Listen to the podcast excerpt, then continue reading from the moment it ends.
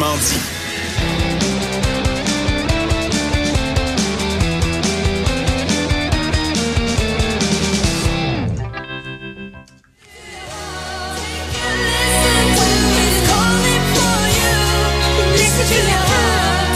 Quand même, Stéphane, je pouvais pas ne pas commencer euh, ta chronique par euh, parler du décès de la chanteuse euh, de Roxette, Marie Fredrickson, qui est décédée à l'âge de 61 ans. Ça a été, ça a été, euh, une grosse époque, pareil, l'époque de Roxette. Là. C'était une machine à hits. Il y a Roxette, Ouais. ils ont des hits. Il y a des chansons, des fois, on les entend, on dit Ah, OK, c'est eux autres qui chantaient ça parce que c'était c'est sur des compilations, des trames sonores de films. Euh, ça a marqué le- la pop, euh, assurément. Euh, des fois, moi, j'écoutais ça dans- ce matin parce que je l'ai appris en même temps que tout le monde. Et puis, j'avais des, des réminiscences de, de un petit peu. là. Je voyais les, les filles au secondaire qui écoutaient ça puis qui se peignaient dans les salles de bain. Eh oui, avec leurs cheveux courts, mais très, euh, très, très portés vers le ciel. Oui, voilà. On la trouvait très belle. Moi, la chanteuse de Hey, Roxette, étant jeune, là, je la trouvais... euh, oh, oui. Oui, elle est très Un belle. peu, euh, elle était un peu précurseur des filles comme Pink, là, tu sais, de l'attitude un peu, style euh, rockers, Ouais. là. Donc, euh, voilà. Oui, ben ça rockait quand même. C'était c'était des, des verres d'oreille. Beaucoup, il y a des balades aussi. Mais il y avait quand même une bonne place pour le rock euh, avec Ben, Roxette. comme, dont euh, celle, celle-ci. Ah ben oui.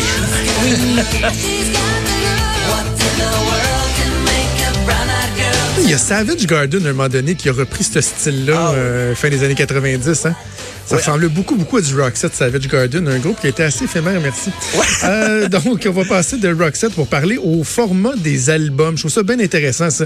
Euh, tu veux me parler du, for- du format des albums? En fait, j'ai envie de dire, est-ce que les albums tout court sont appelés à disparaître avec la popularité des, des sites de streaming? Ben, c'est ce que le- le- la revue Louder avance un petit peu en répertoriant plein d'articles qui vont dans ce sens-là. Mais, et là, quand je parle de l'album, je parle pas juste du format physique, là, en CD. On sait que c'est en déclin depuis un moment. Ben oui. Mais je parle de l'album, la, la mise en place des chansons, même en format numérique.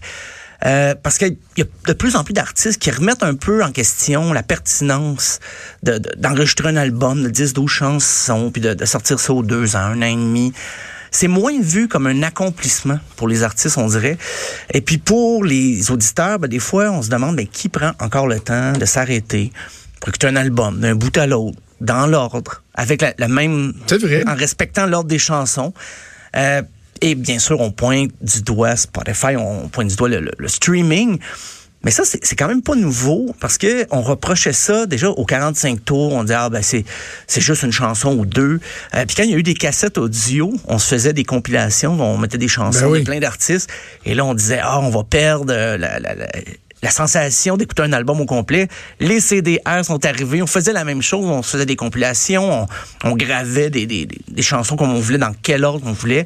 Mais ça n'a pas tué l'album. Moi, je, je demeure quand même sceptique par rapport à ce, ce pessimisme-là. Ah oui? Ben, pessimisme ou optimisme, selon où on se trouve. Parce que même Spotify disait, ben, ça date d'octobre 2018, mais le format album est encore très populaire. Les gens téléchargent des albums, ils écoutent des albums, puis ça, ça reste un feeling pour bien les mélomanes d'écouter. Quand tu suis un artiste, tu l'aimes depuis longtemps, t'aimes ça savoir ce qu'il a à dire sur 10-12 tunes après deux ans de, de tournée ou t'as hâte de savoir qu'est-ce qu'il y a de nouveau. Euh, mais j'avais l'impression que c'était plus peut-être par genre musical, comme, euh, je sais pas, le progressif, le- avec ses albums concept ou le métal, ou c'est des albums concept dans le jazz. Mais dans le pop aussi, même les artistes pop assez commerciaux, euh, on vendu des albums dans leur intégralité en 2019, comme Adele, Ed Sheeran, Taylor Swift. Ça a été des gros, gros succès de vente d'albums et pas juste des singles.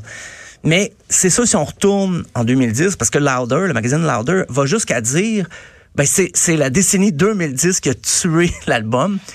C'est un peu gros, un peu gros, Euh, parce que déjà en 2010, ben c'est certain que l'album euh, en physique, le CD avait amorcé sa chute. Euh, mais les ventes d'albums étaient quand même euh, assez importantes, puis les choses ont changé, parce que le rock en 2010 dominait de peu, mais avec 30% des téléchargements sur les sites de streaming qui, qui existaient à l'époque, ça commençait un peu. Et euh, entre-temps est arrivé les fans de vinyle, ben, ils ont toujours été là. Mais leur nombre grossit beaucoup en disant, donc on se dit, ben c'est-tu les fans de vinyle qui gardent le format album en vie? Parce que quand tu écoutes un vinyle, tu te lèves pas c'est ça, tu te lèves pas pour skipper les tunes. C'est vraiment une séance d'écoute en soi.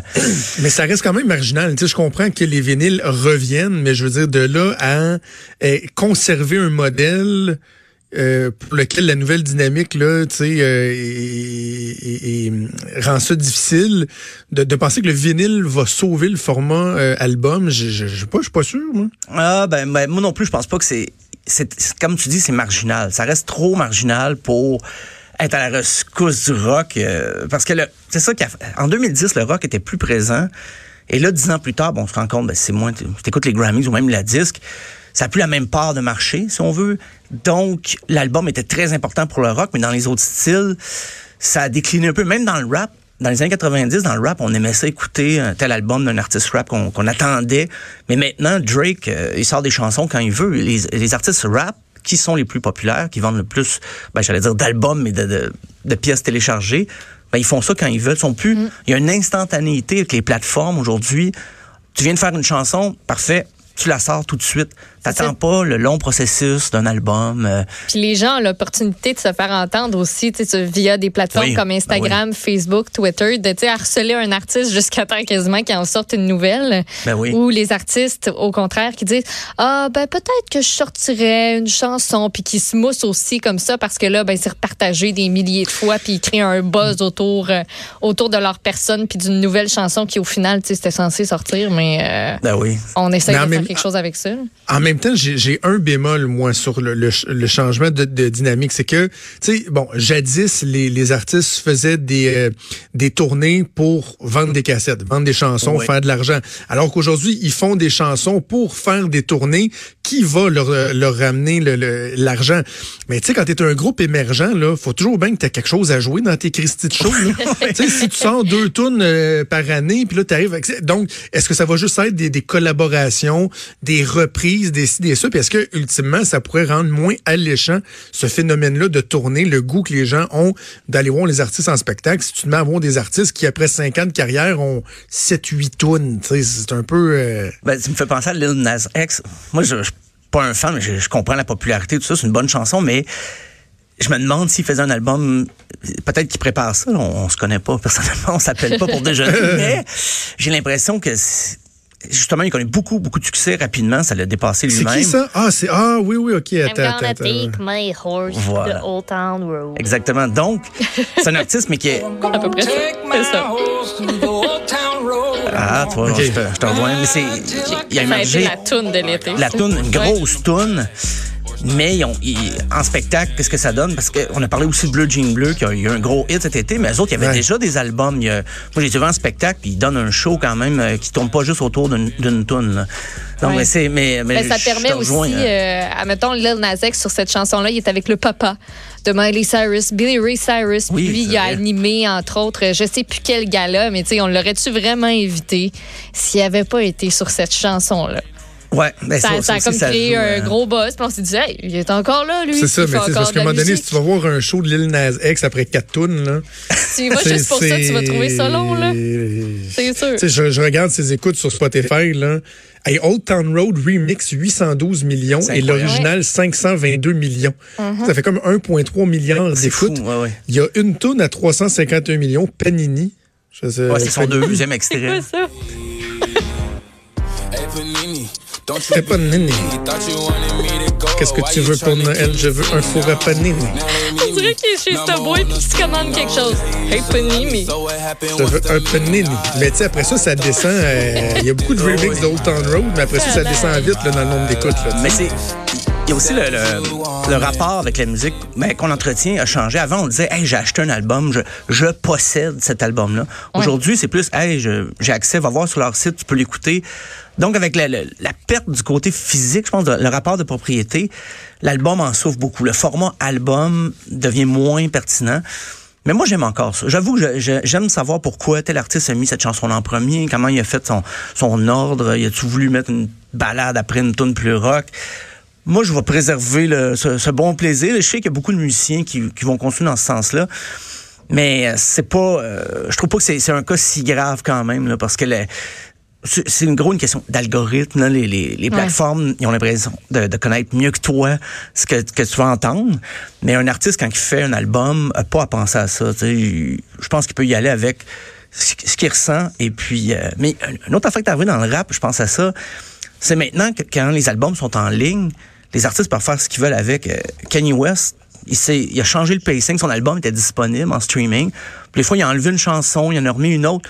Fait que c'est plus le statut euh, formel. Tu sais, L'album sort, ben OK, C'est de même, ça bouge plus, ça change pas. c'est ça. C'était parti en impression, on attend notre disque. Maintenant, tu mets ça en ligne, puis oh, j'ai fait une erreur dans le titre de la chanson, je vais le changer tout de suite. Euh, Ouais, je, trouve ma chanson, euh, c'est pas la meilleure version finalement, je vais en mettre une autre. Puis Drake, ben, il fait des, des mixtapes, des playlists, puis il est toujours aussi populaire. Weezer, dans les dernières années, on entendait plus quand ils sortaient un single où ils reprenaient Africa que quand ils sortent un album. Ça, ça marche encore, leurs albums, Ah oui. mais c'est surtout des gros coups d'éclat, des gros coups de pub quand ils sortent une ou deux chansons. Fait que donc, est-ce que J'en écoute plus, moi, des albums, Stéphane.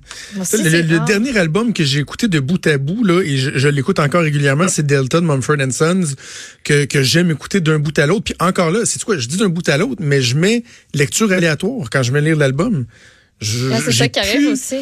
Tu sais, on, on a, toi, Maud, déjà à ton âge, t'as peut-être moins connu cette époque-là, mais entre autres avec les mixtapes qu'on se faisait, là, il y avait la dernière note d'une chanson et dans ta tête, tu- automatiquement, la comment, note ouais. du début Ouais, de l'autre ouais. d'après arrivait. Maintenant, on n'a plus ça, là.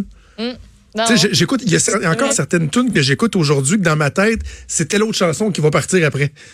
Tu sais, mais aujourd'hui, c'est juste plus ça. C'est plus cette réalité-là. Non, tu sors d'une tonne à l'autre comme ça te tente. Mais aussi, quand on achetait des albums avec la pochette, moi, je lisais les paroles là, quand j'arrivais Ben chez oui. nous. Moi aussi, Je lisais aussi. ça. J'ai appris l'anglais de même, moi. Puis j'ai regardé les crédits, qui avait fait quoi. Mais aujourd'hui, ben, je vais le googler. ça va être ça, pas mal. Même si j'écoute encore des albums, beaucoup dans l'ordre original, mais je vais plus sur les pochettes nécessairement. Là. Puis des fois, on m'envoie des albums euh, avec des PDF pour avoir la- le, dé- le détail de la pochette. C'est très rare, je te dirais. J'ouvre le Ouais. PDF. Ouais. Je vais chercher les images Je sur me le web. rappelle de mes, de mes disques, mes premiers disques de Green Day puis de Pink, là, puis je regardais, là, je suivais avec, je suivais avec le livret les tunes. Ben oui. Ah, Je j'adorais ça. puis j'ai- je lisais, puis je regardais ça, puis c'était comme, touchez pas à ma poche. Hey, moi, je me souviens. S'il y a je me une souviens- coche dessus puis que le plastique pète, là, il y en a un qui va manger une. Je me souviens, Stéphane, de lire les paroles de euh, Ilech con carne, l'album de, de No Use for a Name, pour comprendre les paroles des chansons, puis de, de, de prendre un dictionnaire, puis de traduire. J'ai appris à parler anglais comme ça en lisant les pochettes, puis en, en comprenant le sens des mots. Là. Puis c'est- sais? c'était- ça faisait partie du rituel. On l'écoutait, Ben oui. puis euh, même avec les cassettes, je me rappelle, j'ai longtemps écouté des cassettes. C'était petit, c'était très petit, les paroles là-dedans. 12 chansons, faut que tu fasses rentrer les paroles de 12 chansons sur un format comme une cassette que tu dépliais, tu dépliais, tu dépliais, mais c'est toujours écrit, très petit. Moi, je pense que c'est le même, je suis devenu myope. C'est peut-être ça. c'est comme ça. C'est peut-être ça, moi aussi. Hey, je t'ai-tu toujours raconté mon, euh, mon drame de euh, la cassette de Use Your Legend 2? J'ai-tu compté ça? Non. De Guns N' Roses? Non. C'était, euh, écoute, euh, j'avais cette cassette-là, puis je tripais sur Guns N' Roses et euh, Use Your Legend 2, je venais de sortir, puis là, on tripait bien fort. Et euh, mon père travaillait dans le domaine, euh, dans le domaine des, des, des outils. Là. Il travaillait pour un fournisseur d'outils, euh, des cadenas, des chaînes, des pinces, des ci, des ça. Et à un moment donné, dans un événement, il y a quelqu'un qui lui avait donné, comme ça, tout bonnement, un aimant à vache. Ça, euh, je sais pas, Maud, si t'as déjà vu ça, mais c'est comme un gros, gros, gros aimant. Ça vrai 4 pouces de long.